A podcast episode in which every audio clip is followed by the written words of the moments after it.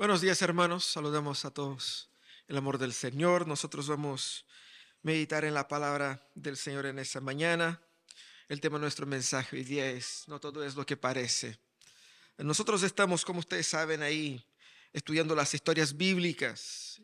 Estamos en el libro de Primera Samuel y hoy día vamos a ver ahí David ungido como rey.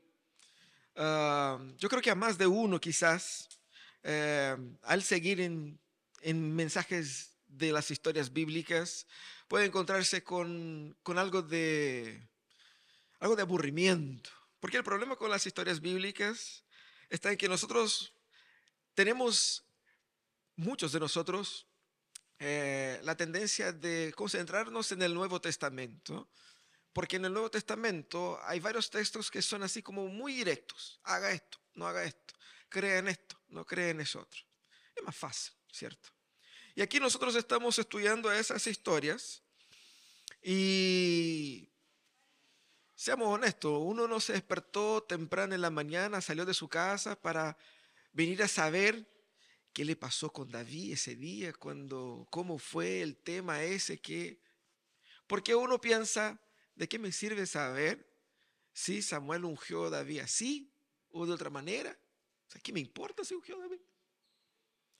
Entonces tenemos muchas veces un problema con los mensajes en las historias bíblicas, pero eh, el tema es que las historias bíblicas, ellas están ahí y son importantísimas, fundamentales, porque ellas lo que hacen es revelar quién es Dios y por medio de esas historias yo puedo conocer su carácter y su personalidad. Lo que Dios nos quiere mostrar a nosotros es, conózcanme. De verdad no importa tanto si David era así o asado. Lo que importa es cómo es Dios. Ese Dios que recién cantábamos, ¿cómo es Él? Porque si yo no sé quién es Él, yo puedo estar adorando a una idea de Dios que yo inventé en mi cabeza y no el Dios de la Biblia. Yo necesito de estas historias para saber cómo es Él. Y es interesante porque nosotros, eh, cuando amamos a alguien, queremos conocer más sobre esa persona, ¿sí o no? Queremos saber más sobre su vida. ¿Cómo estás? ¿Cómo te sientes? ¿Cómo te fue? ¿Cierto? ¿De dónde viniste? ¿Cómo fue su historia? Nos encanta saber más de quien amamos. Y ese es un poco lo que debiera ser nuestra, nuestra postura ante las historias. Ellas revelan qué tipo de Dios es este, cuál es su carácter, cuál es su historia, cómo Dios en la, en la historia humana se ha mostrado y qué podemos saber más sobre Él porque lo amamos y queremos saber más sobre qué tipo de Dios es ese y cómo podemos adorar. Entonces, esa historia, o como varias historias bíblicas, no muestran así como qué es lo que yo debo hacer.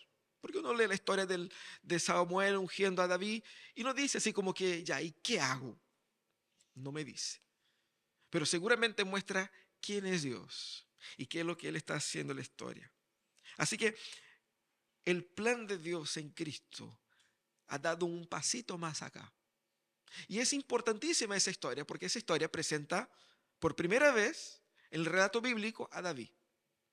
Pero cuando surge Jesús, la gente lo llama de Jesús hijo de David. ¿Por qué? ¿Qué significa ese título? Acá comenzamos a ver. Y eso tiene todo que ver con nosotros. Así que eh, esa historia nos afecta así. Así que vamos a echar una mirada a lo que dice el texto ahí en 1 Samuel, capítulo 16, de los versículos 1 al 13. Dice así, el Señor dijo a Samuel, el Señor dijo a Samuel, ¿cuánto tiempo vas a quedarte llorando por Saúl si ya lo he rechazado como rey en Israel? Mejor llena de aceite tu cuerno y ponte camino.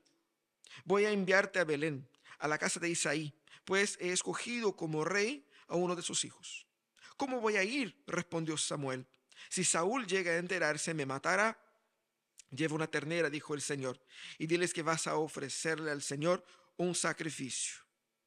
Invita a Isaí al sacrificio y entonces explicaré lo que debes hacer. Pues ungirás para mi servicio a quien yo te diga. Y Samuel hizo lo que el Señor mandó. Pero cuando llegó a Belén, los jefes del pueblo lo recibieron con mucho temor. ¿vienes en son de paz? Preguntaron. Claro que sí. He venido a ofrecerle al Señor un sacrificio. Conságrese y vengan conmigo para tomar parte en él. Entonces Samuel consagró a Isaí y a sus hijos y los invitó al sacrificio. Ah, cuando llegaron, Samuel se fijó en Eliab y pensó, sin duda, que este es el ungido del Señor. Pero el Señor dijo a Samuel, no te dejes impresionar por su apariencia ni por su estatura, pues yo lo he rechazado. La gente se fija en las apariencias, pero yo me fijo en el corazón. Entonces Isaí llamó a Abinadab para presentárselo a Samuel, pero el Señor dijo, a este no lo, ha escogido el Señor. Luego le presentó a Sama, y Samuel repitió, tampoco a este lo ha escogido el Señor. Isaí le presentó a siete de sus hijos, pero Samuel dijo, el Señor no ha escogido a ninguno de ellos. ¿Son estos todos tus hijos? Que del más pequeño, respondió Isaí, pero está cuidando el rebaño. Manda a buscarlo, insistió Samuel, porque que no podemos, que no podemos continuar hasta que él llegue. Isaí mandó a buscarlo y se lo trajeron. Era buen mozo, pelirrojo y de buena presencia. El Señor dijo a Samuel, este es, levántate y úngelo. Samuel tomó el cuerno de aceite y ungió al joven en presencia de sus hermanos. Entonces el Espíritu del Señor vino con poder sobre David y desde ese día estuvo con él. Luego Samuel regresó a Sama. Qué historia interesante. Primero vamos a hacer aquí un repaso eh, de, de lo que pasó en episodios anteriores, ¿cierto? Ah, si usted llegó ahora y no sabe dónde estamos, es importante ese repaso. Bueno, ustedes saben, el libro de Samuel cuenta la transición del gobierno en Israel, que desde Moisés estaba siendo gobernado por hombres que Dios levantaba. No, reyes, sino que jueces. porque el Señor era el gran rey. Pero el pueblo dijo, no, ¿sabe qué? Nosotros queremos un rey. Samuel ya era mayor, ya estaba pensando ahí eh, en su jubilación y la gente ya necesitamos, queremos un rey porque queremos ser como las demás naciones. Y Samuel se frustró y dijo, no, pucha, qué lata. Ya, el Señor dijo, haz lo que la gente quiere. Y el Señor dio el rey que la gente quería. Vino Saúl, rey Disney, ¿cierto? Alto, fuerte, grande, así como buena pinta, tipo guerrero. El Señor ungió a Saúl, él empezó a gobernar y desde el inicio empezó a desordenarse porque él no se sometió al Señor. Tanto fue que el Señor lo confrontó y dijo, ¿sabe qué, Saúl? Hasta aquí nomás llegamos, ya eh, voy a ungir a otro en su lugar y yo no voy a estar contigo, tu descendencia no tendrá lugar conmigo. Ese fue el capítulo 15. El capítulo 15 termina con Samuel en duelo, esa es la palabra, en duelo por Saúl frustrado. Porque no solamente por la actitud de Saúl, pero también pensando qué va a hacer del pueblo. Pensando en la frustración de todo lo que él vivió. Y el Señor entonces viene acá y dice, mira, ¿hasta cuándo va a estar ahí llorando? Yo encuentro fascinante la manera como Dios habla a Samuel. Ya, pues deje de llorar. ¿Hasta cuándo va a estar ahí llorando por este uno? Vamos, tira para adelante.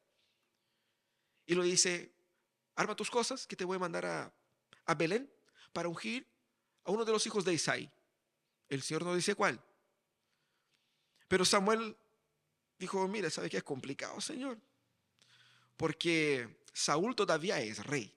Y él sabe que rompimos relaciones. Usted con él y yo de entre medio. Entonces, él sabe que posiblemente si yo voy a andar por ahí a ungir gente, eso será considerado un acto de traición y me va a matar. Y el Señor dijo, no, no se ha atado, lleva un animal y sacrifica ahí. Ah, listo. Y él fue. Y llega ahí, entonces aparecen todos los hijos de Isaí. Y Samuel fue como pasó la primera vez con Saúl, que surgió el, el manso rey, así como que. Y vino el primer hijo de Isaí, grande, fuerte, cara de rey. Y Samuel fue así como así como seco, así como, ya, este es. Y el Señor, oh, oh, oh, ¿cómo? No es ese. Ustedes se fijan en la apariencia, pero yo veo el corazón. Y ahí fue pasando todos los hijos y el Señor dijo, no, no, no, no es ese, no es ese, no es ese. Y uno se queda pensando, ¿Qué tan insignificante tienes que ser tú como hijo para que tu familia haga una fiesta con unas personas más importantes del país y tú ni siquiera hayas sido invitado? En tu propia casa, o sea, Samuel, el gran profeta, sumo sacerdote, juez, vino a su casa y están ahí todos sus hermanos vestidos con ropa de fiesta, preparados. Y tú ni siquiera habías sido invitado, estabas trabajando. ¿Qué tan insignificante tenía que ser uno? Ese fue David. Lo más hermoso de esa historia, que es como vimos, David es presentado a nosotros por el autor bíblico así. David solo es llamado por su nombre después que el Espíritu Santo viene sobre él.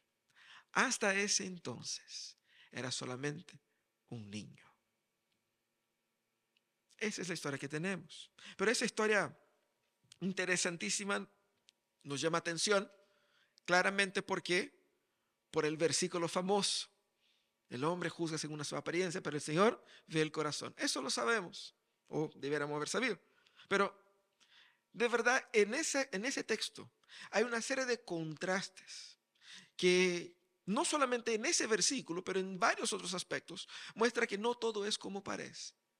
Y hay al menos tres grandes contrastes que se levantan aquí en ese texto que nos ayudan a entender cómo Dios actúa. Y entender cómo Dios actúa nos ayuda a cómo relacionarnos con Él. Primeramente, lo que vemos aquí es que el fracaso no es el fin de la historia. Aquí tenemos el rey escogido por el pueblo en fracaso y en vergüenza porque había rechazado al Señor. Y el rey que Dios escogió para él, que sería revelado aquí en ese texto. Es interesante porque el texto comienza ahí con el duelo de Samuel, conectando el capítulo anterior con ese, y el Señor eh, le cuestiona, ¿por qué sigue llorando? Samuel probablemente tenía mucho enojo, rabia, frustración, pena, impotencia, eh, él no sabía si, si, mataba, si pegaba a Saúl, qué hacía con Saúl. Eh, un poco de esa tensión casi paternal que él tenía con Saúl, pero también esa rabia de por qué él no pudo hacer lo que Dios le dijo. Qué loco porfiado.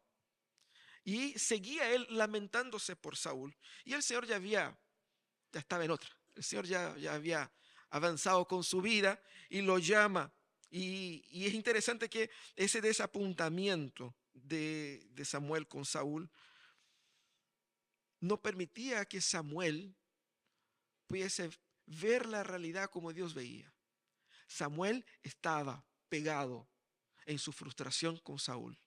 Él estaba estancado emocionalmente y su estancamiento le impedía de ver cómo Dios estaba actuando, cómo Dios estaba moviéndose. Así que el Señor literalmente va y arranca a Samuel desde su duelo. Dios interviene y es muy interesante la acción de Dios en ese, como es retratado en ese capítulo, porque eh, se muestra muy cercano a Samuel.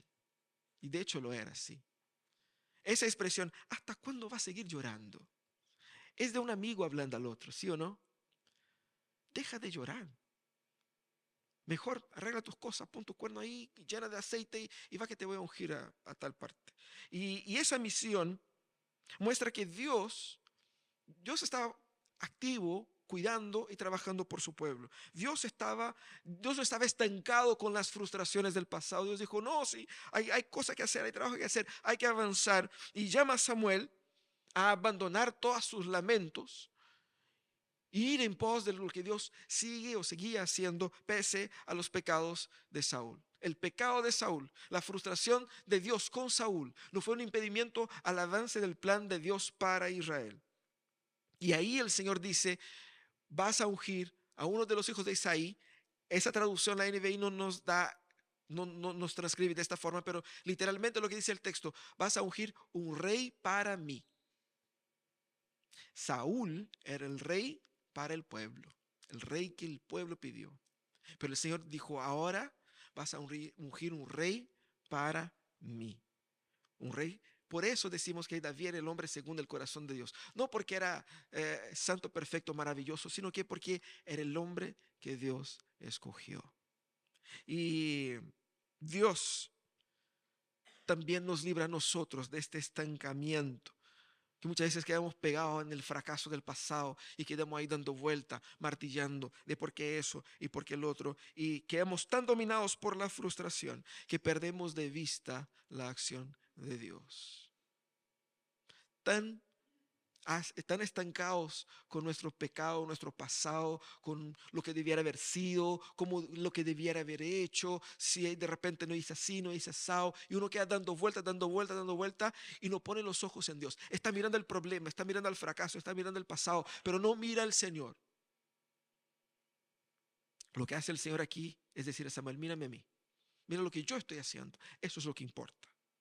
Dios nos libra del pasado haciéndonos mirar a su mano salvadora, su acción redentora en la historia, porque eso era literalmente lo que Dios estaba haciendo. Al levantar un rey como David, lo que Dios estaba haciendo es construir este linaje que llegaría a Cristo. Era la acción salvadora de Dios en acción en aquel momento. Nosotros debemos mirar lo que Dios está haciendo. Ahora, Saúl todavía estaba reinando. Y había un problema ahí. El problema es que Saúl se volvió peligroso.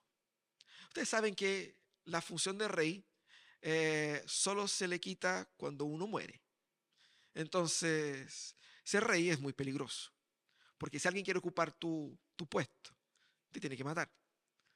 Entonces, eh, por eso mismo uno tiene la autoridad y el poder para matar a otros. Entonces, si alguien se levanta y es una amenaza al trono, pasa a ser también objeto de ataque y puede ser muerto. El punto aquí es que Samuel estaba con miedo de Saúl, porque Samuel dijo al Señor, ¿sabe el Señor es que Saúl si descubre eso, me va a matar? Y es interesante que Samuel diga eso, porque su temor tenía fundamento. Samuel vivía en Ramá, y Belén estaba un poquito más al sur y para llegar de Rama a Belén tenía que pasar por Gibeá, donde vivía Saúl. Y Samuel no era un tipo cualquiera, era un tipo muy importante, muy conocido. Todos sabían que habían roto relaciones los dos, todos sabían de todo. Entonces no andaba bien la cosa, el clima estaba complicado. Y seguramente si Samuel hace esa movida, Saúl lo iba a saber. ¿Qué va a hacer Saúl, Samuel ahí? ¿A qué va? era obvio. También eh, es muy probable que eh, el reinado de, Samuel, de Saúl se haya vuelto un poquito más arbitrario y sanguinario. Porque si Samuel dice, él me va a matar, ¿de dónde sacó esa? ¿De dónde él se imaginó que Saúl sería capaz de eso?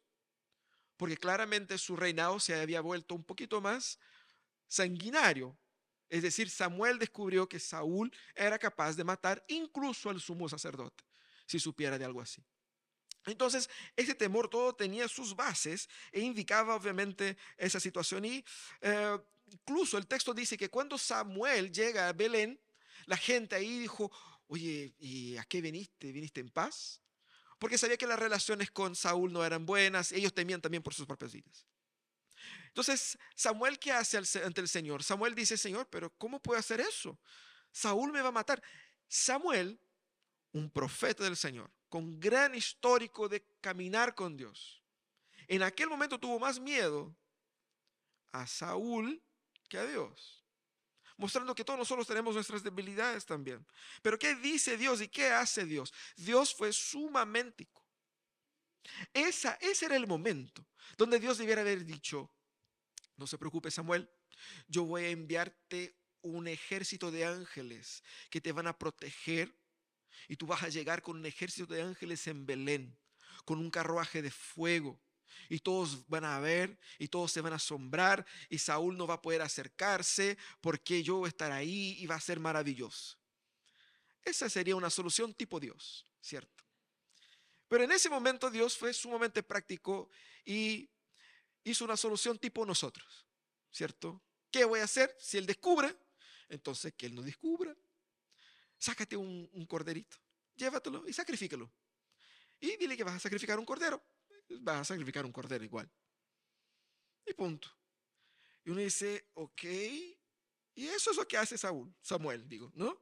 Dios fue sumamente práctico utilizando, y interesante eso, Dios utiliza las convenciones humanas y las soluciones naturales. También. No es porque Dios es Dios que tiene que hacer todo como, como magia. Dios usa la vida humana y la dinámica humana también para sus propósitos. Y exactamente lo que hizo Dios aquí. Y eso nos muestra que no podemos encasillar a Dios en una única forma de hacer y ser. Dios es y hace lo que Él quiere. Por lo tanto, yo tengo que caminar con Dios siempre en la expectativa de la sorpresa de cómo Dios actuará. Y eso es lo que Dios hace. Fue sumamente práctico y con eso le dijo a Samuel, confía en mí, haz esto y va a funcionar. Y Samuel, como buen siervo del Señor, lo hace. La pregunta que nosotros debemos hacer es que, como vemos acá, la, la maldad humana no puede impedir la acción de Dios. Dios quería ungir a David, pero había un hombre en el trono todavía y que estaba con su corazón apartado del Señor, dispuesto a hacer lo que fuera para que no se ungiera a este nuevo rey. Pero la maldad humana no puede ser un impedimento a lo que Dios quiere hacer. El problema es que nuestro corazón muchas veces le teme más a los problemas y peligros humanos, naturales, que al Señor mismo. Samuel temía más a Saúl que a Dios, mostrando que cuando nuestros problemas se agrandan en nuestras miradas, perdemos de vista el tamaño de Dios.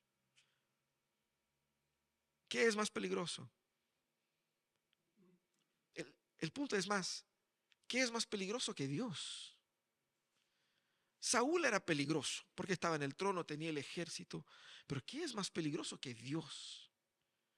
Ya habían pasado muchas historias donde Dios había fulminado gente así. O sea, ¿qué es más peligroso que Dios?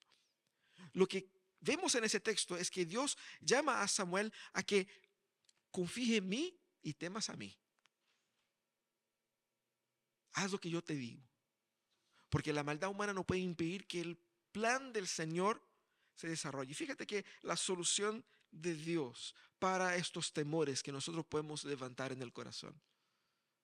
Se resuelven con obediencia.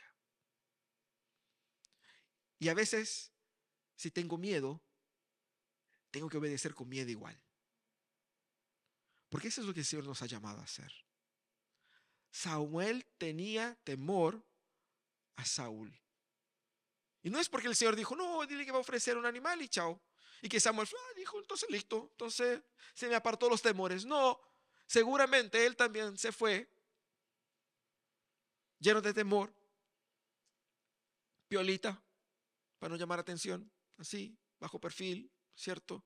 Tenía miedo, pero fue obediente. Eso es lo que el Señor demanda de nosotros.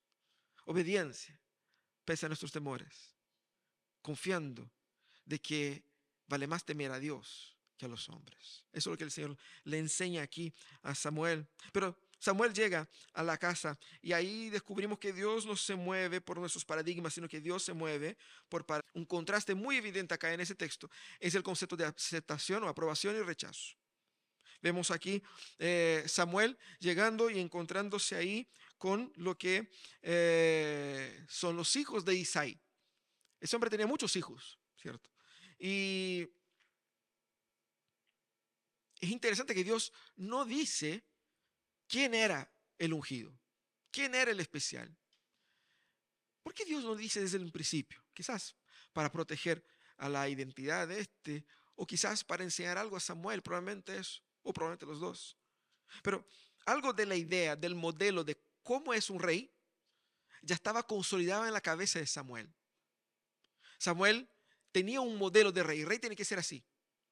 Y cuando llega a la casa de Isaí, eso es lo que él aplica, su modelo de rey, a los hijos que él tiene disponible.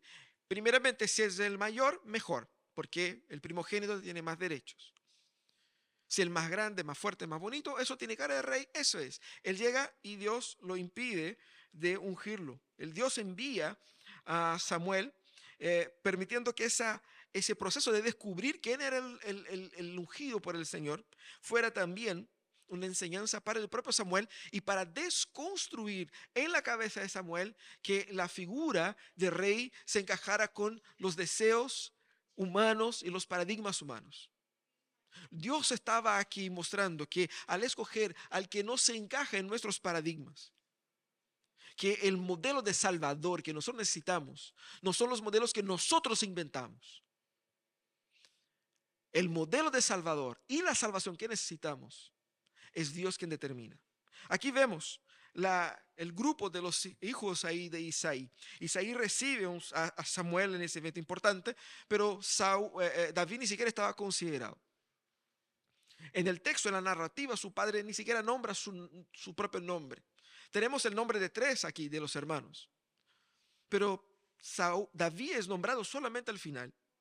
Y es interesante porque Dios va jugando con eso, con la idea de quién es importante y quién no. Claramente en esa familia, en ese contexto, David no tenía ninguna importancia social. Porque la persona más importante del país, la segunda persona más importante del país vino y ni siquiera lo, si era el trabajo de llamarlo. No era importante, no era relevante. Era un muchacho, estaba ocupado con otras cosas. Y aquí está la gente importante, los grandes, los fuertes. Aquí está la gente que resuelve. Y Dios juega con esa idea.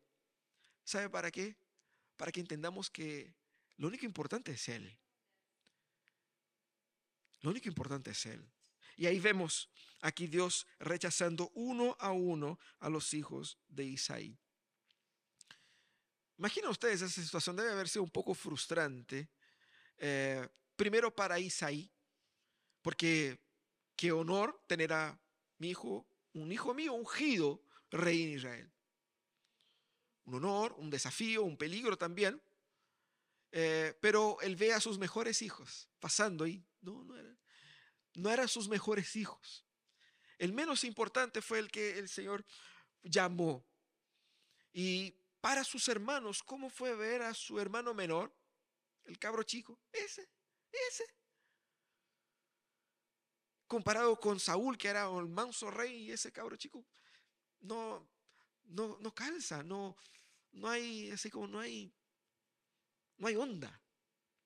Y el Señor va exactamente desconectando, porque esa onda la inventamos nosotros con nuestro corazón pecaminoso. Y el Señor llama a David y claramente llama a David desde sus ovejas. Y el Señor utiliza esa misma expresión, desde las ovejas te llamé, para decir a David, David, ¿no crees que porque tú estás en el trono, que eres alguien importante? Porque yo te escogí cuando no eras nadie, ni siquiera dentro de tu propia familia. Yo te llamé desde las ovejas para el puesto más importante de Israel, para ser mi pastor en esta nación. Así que yo te puse ahí porque yo te quise ahí. Y ese es claramente un llamado específico para que David confiara en el Señor, pero también para que entendamos que la elección de David, el menor de sus hermanos, es el Señor mostrando que Él hace los pequeños grandes y los grandes pequeños. Es así. Recuérdense ustedes cuando hablamos en Génesis 11 que los seres humanos, agrandadísimos, porque eran capos, inteligentes, estaban unidos y dijeron, vamos a construir aquí una mansa costanera, ¿cierto? Y vamos a llegar al cielo. Y vamos a ser notables y todos hablarán de nosotros. Y con toda su expertise, con toda su ingeniería, con toda su plata, con todo su esfuerzo, empezaron a construir y el Señor dijo, oh, oh, oh, ahí nomás, ahí nomás. Y luego les trajo confusión. ¿Y cuál es la solución de Dios entonces? Había un viejo, sin hijos, en un rincón oscuro del mundo. Y el Señor lo llama y le hace todas las promesas más grandes posibles a un ser humano. Y ese viejo le cree el Señor. Ahí, después que ese viejo tuvo un hijo, nació el hijo, todo el tema, el hijo tuvo otros dos. Y el mayor, que debiera ser el que sigue con el linaje, no fue escogido, sino que el menor. Y no porque el menor era santo, todo lo contrario, su nombre era tramposo. Ese era su nombre. Pero además el Señor va utilizando en toda esa historia a las mujeres infértiles, a los hijos menos importantes. Y dice al pueblo de Israel, ustedes ni siquiera eran un pueblo. Yo les inventé, así que no vengan con cuentos de que son importantes. Dios todo el tiempo está mostrando cómo Él pone a los débiles en el poder y a los fuertes en oprobio. ¿Por qué? Porque solo Él es el rey de todas las cosas. Solo Él gobierna todas las cosas. La humildad del escogido apunta a Dios como el gran libertador. No David por ser capaz, por ser bueno, por ser santo. Dios es quien libera a su pueblo. Tenemos que descansar en los paradigmas de Dios, en la forma de Dios hacer las cosas. Confiar que Dios está cuidando de su pueblo. Dios está cuidando de su vida, de su familia. Confía en la forma de Dios de hacer las cosas. Si no te gusta, hazlo igual sin que te guste igual, porque no es para que te guste, es para salvarte, es para sanarte. Si tienes miedo, hazlo con miedo igual, porque eso es lo que Dios quiere. Él te protegerá. El llamado a ser fiel al Señor siempre prospera. Y eso es lo que vemos en ese texto. Ahora, ¿cómo nosotros estamos eh, enfrentando los desafíos de nuestras vidas? ¿Haciendo lo que nos parece correcto o haciendo lo que Dios quiere? Porque lo que parece correcto a ti, muchas veces, normalmente, casi todas las veces, no lo es. Uno ahí está muy seguro de que así se hace. Esa es la forma. Ese es el, método correcto de hacer las cosas, de criar a los hijos, de trabajar, de hacer negocio, de eso es, esa es la solución, ese es el camino. No, no es, no es. Nosotros tenemos muchos puntos ciegos. Y eso que a veces nosotros ni siquiera tenemos puntos ciegos, nosotros estamos totalmente cegados tomando decisiones al azar. Y no nos queremos someter a lo que Dios demanda. Y eso hace con que nosotros actuemos impulsionados por el temor o quedemos estancados en el remordimiento, en la ilusión, en la frustración. El Señor quiere que su obra, la obra de Él, prospere en tu vida. No es que seas feliz, próspero y saltitante, no, que la obra de Él prospere en tu vida. ¿Qué es lo que Él quiere contigo? Tengo la menor idea, no soy Dios. Él sabe. Y tú vas a descubrir en la medida en que vas viviendo en obediencia a su palabra. Porque esa obediencia Dios utilizó para revelar a David, que es un modelo del rey, que el verdadero rey que iba a librar al pueblo no era David, era el hijo de David, no Salomón, no Absalón, Jesucristo. La obediencia nos conduce a Cristo. Y es eso lo que el texto nos muestra acá. ¿Quién es tu Salvador? Seguramente nosotros hablamos aquí de los reyes, uno piensa en un rey fuerte porque si queremos tener un ejército potente, ¿a quién voy a poner en la punta para liderar ese ejército? El tipo que más tenga cara de malo y que tenga cara de ser un buen líder y que tenga cara que va a liderar a esa nación. No un muchachito adolescente. Que ojo, no es porque Dios no mira como nosotros que Dios tiene mal gusto. El Señor dice que era bonito. ¿Por qué dijo eso? No es porque Dios no ve como nosotros que escogió el feo por ser feo. Era bonito. Interesante, ¿no? Un detalle que Dios puso ahí. Mira cómo Dios hace las cosas. ¿Quién quieres como tu Salvador? Un, un, tipo que demuestra fuerza por su postura. Un joven que no tiene mucha pinta de ser guerrero. Todos nosotros elegiríamos a los siete hijos de Isaí antes que David. El Señor elige David, porque quien salva no es Isaí, no es ninguno de sus muchachos, no es Saúl, es el Señor. Es el Señor, por medio de quien Él quiere. Al fin del día lo que el Señor quiere es que le miremos a Él, a lo que Él está haciendo, y no a las circunstancias. Al confiar en el Señor, participamos de sus actos redentores en la historia. Que Dios nos ayude a tener esa postura. Vamos a cerrar nuestros ojos, vamos a orar, vamos a pedir que Dios nos dé ese corazón sincronizado con su voluntad para que no vea según la carne y para que no actúe según nuestra, nuestra tendencia egoísta, sino que podemos actuar en confianza a su voluntad, libres del estancamiento, del remordimiento, libres para confiar en el Señor. Oremos al Señor.